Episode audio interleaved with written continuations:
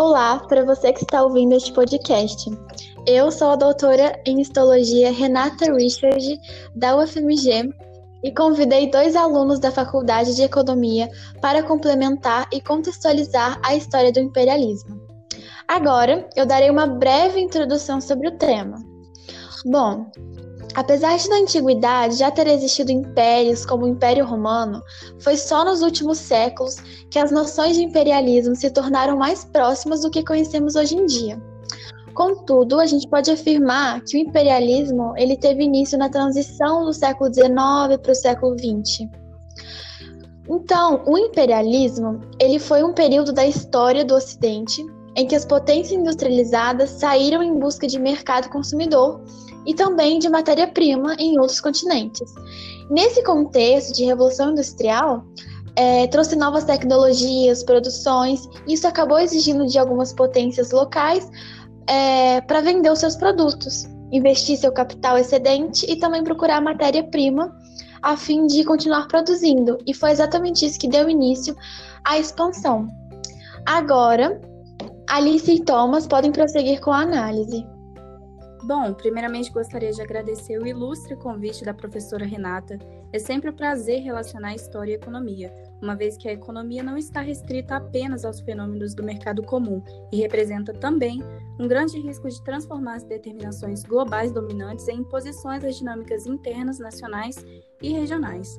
Antecipo que as vitórias expansionistas são temporárias, mas são inegáveis as consequências do imperialismo no mundo moderno. Há teóricos que afirmam que a economia faz a história, e sabemos atualmente que abrir o mercado, entre aspas, e apoderar-se das reservas naturais do globo eram as reais motivações das superpotências. A devastação imperialista foi construída com base na Revolução Industrial e se manifestou pela submissão colonial da Ásia e da África. A análise dos movimentos contestatórios, sobretudo na América Latina, é dada pelos modos de produção definidos das estruturações de classes e das ideologias políticas e econômicas, que expressam socialmente conflituosas, dando início à luta de classes, fenômeno característico de insatisfação às desigualdades do sistema capitalista. É importante lembrarmos também que tais movimentos começaram a, per a perturbar a hegemonia econômica e ideológica do neoliberalismo, e introduziram temas e propostas até então desconsideradas pelo consenso social da época. Por exemplo, a ideologia socialista. Lenin, político e revolucionário russo, denuncia a importância da política imperialista para a burguesia, o desenvolvimento dos monopólios e a acumulação de capital por expoliação.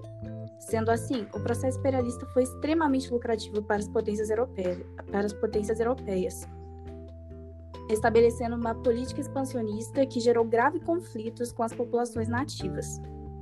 Agora prosseguimos com a contextualização de Thomas, veterano em economia na UFMG. Muito obrigada, Alicia. Assim como, assim como apresentou a Alicia, é uma grande honra estar presente nesses estudiosos do imperialismo, que, ainda no cenário contemporâneo, possui sérios desdobramentos, e é disso que irei abordar. A expansão global do, do capitalismo foi imperialismo, imperialista em todas, as, em todas as etapas de sua história, e assim permanece até os dias atuais. Sendo assim, podemos analisar as relações entre dominantes e o preconceito xenofóbico. O imperialismo, portanto, é um estágio do capitalismo cada vez mais evidente no mundo contemporâneo. Tal manobra torna-se evidente na estratégia hegemonista atual dos Estados Unidos, caracterizando o novo imperialismo coletivo, tendo o objetivo de estabelecer controle econômico, ideológico e cultural a nível global. A influência do imperialismo sobre a economia global desencadeia até hoje sérias consequências desse processo de dominação colonial, fator evidente em continentes como a África, tendo uma economia muito instável desde então. As marcas profundas deixadas pelo imperialismo refletem em suas culturas, políticas e econômicas, e são vistas com clareza nas guerras e massacres causados por diferenças étnicas. Tais países são ainda, de certa forma, dominados pelas nações poderosas. Então é isso, obrigada alunos pelo grande desempenho e também interesse mostrado durante essa análise. E eu espero muito que você, ouvinte, tenha conseguido compreender a finalidade do podcast, feito em parceria com o Centro Educacional Frei Seráfico. É isso.